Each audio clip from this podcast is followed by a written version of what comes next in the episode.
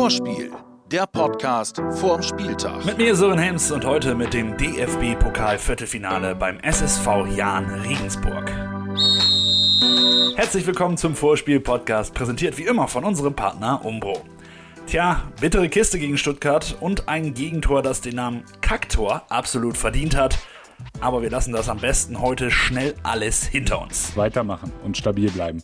Und dann kommt alles andere. Dafür ist unsere Ausgangslage stabil genug. Und das Gute, wir können es sofort wieder besser machen. Pokal in Regensburg und auch wenn es April ist, müssen wir über Schnee und Co. reden. Das Wetter, das spielt ja aktuell total verrückt und das hat natürlich auch Einfluss auf den Platz in Regensburg. Wir haben es eben nochmal gecheckt, so um die 0-Grad-Grenze hinweg, tagsüber Plusgrade. Der Platz sah jetzt beim letzten Spiel gegen Aue, was wir natürlich gesehen haben, bis auf in den Torräumen wirklich gut aus. Von daher hoffe ich, dass kein Schnee liegen bleibt und dann gehe ich auch natürlich, weil auch Regensburg hat eine Rasenheizung von einem absolut regulären Spiel aus. Alles klar. Dann gucken wir mal, wer da so spielen könnte. Das Werder Lazarett.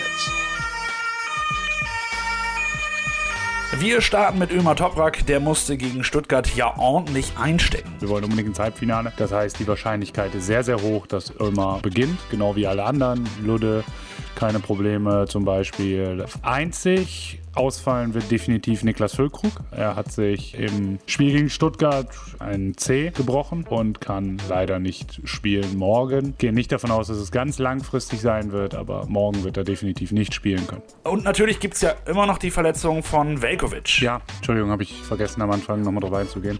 Hast du recht. Milos wird noch nicht spielen können. Er wird am Samstag gegen Leipzig zurückkehren. Also, Milos noch nicht dabei und Fülle fällt aus. Allerdings keine lange Verletzung, zum Glück. Und weiteres Glück, dafür kann nach der Gelbsperre ja auch Josh Sargent wieder dabei sein und seinen Platz einnehmen. Also auf jeden Fall eine gute Truppe, um ins Halbfinale einzuziehen. Da würde dann ja Leipzig auf uns warten, aber einen Schritt nach dem anderen.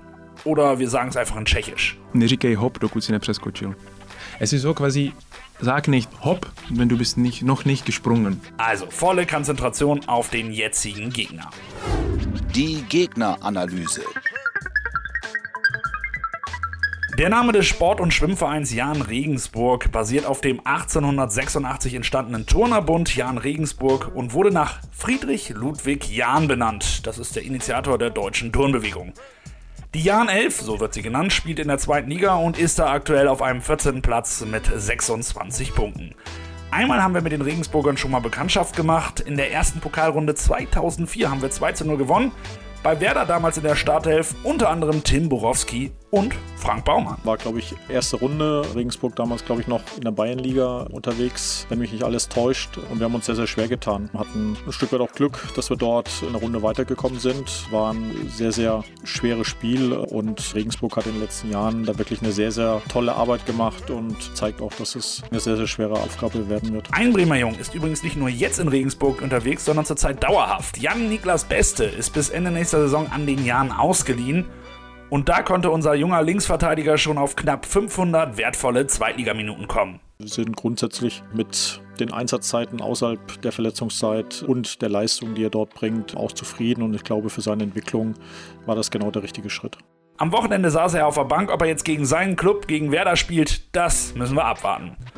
Dann müssen wir natürlich noch über den Grund reden, warum das Spiel das erste Mal ausgefallen ist. Dian Elf musste ja in Quarantäne, Corona natürlich. Danach hat es aber schon wieder drei Spiele gegeben, eine Niederlage und zwei Unentschieden.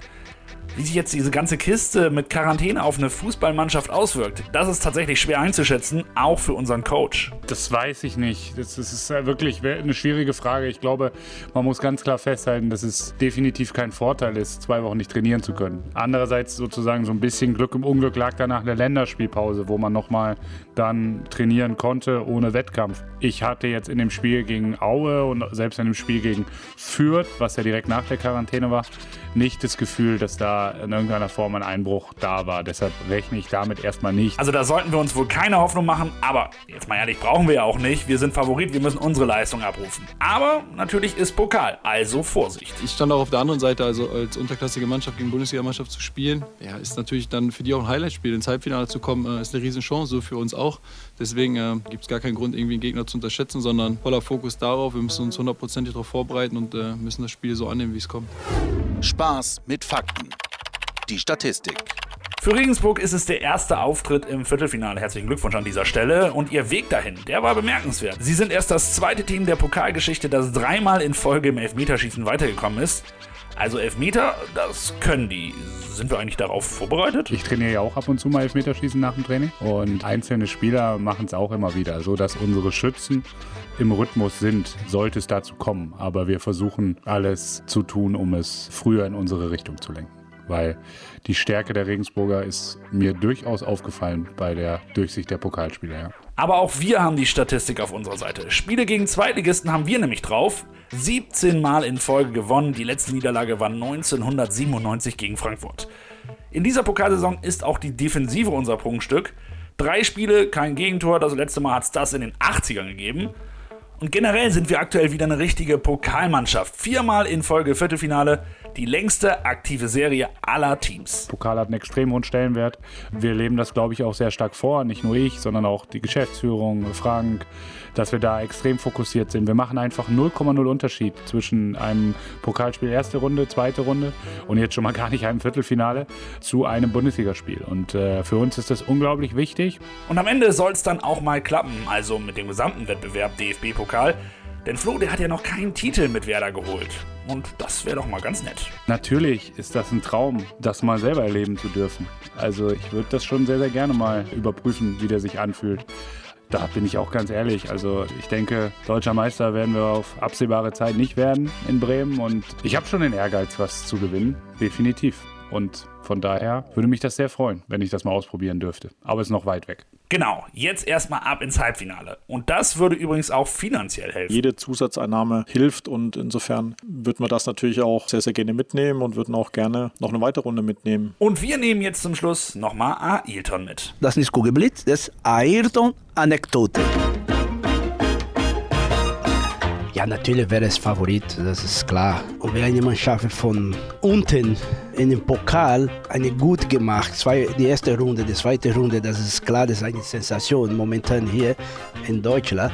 Aber Werder Bremen ist äh, das, äh, klar das Favorit und für meine Meinung Werder Bremen weiter in, in DFB-Pokal und ja, Werder Bremen ist besser Mannschaft. Das Thema DFB-Pokal, ich glaube, wer Werder voll konzentriert, ich denke, Werder hat auch eine, eine, eine Chance in, in dem Finale DFB-Pokal. Vorspiel, der Podcast vorm Spieltag. Jetzt abonnieren und keine Folge mehr verpassen.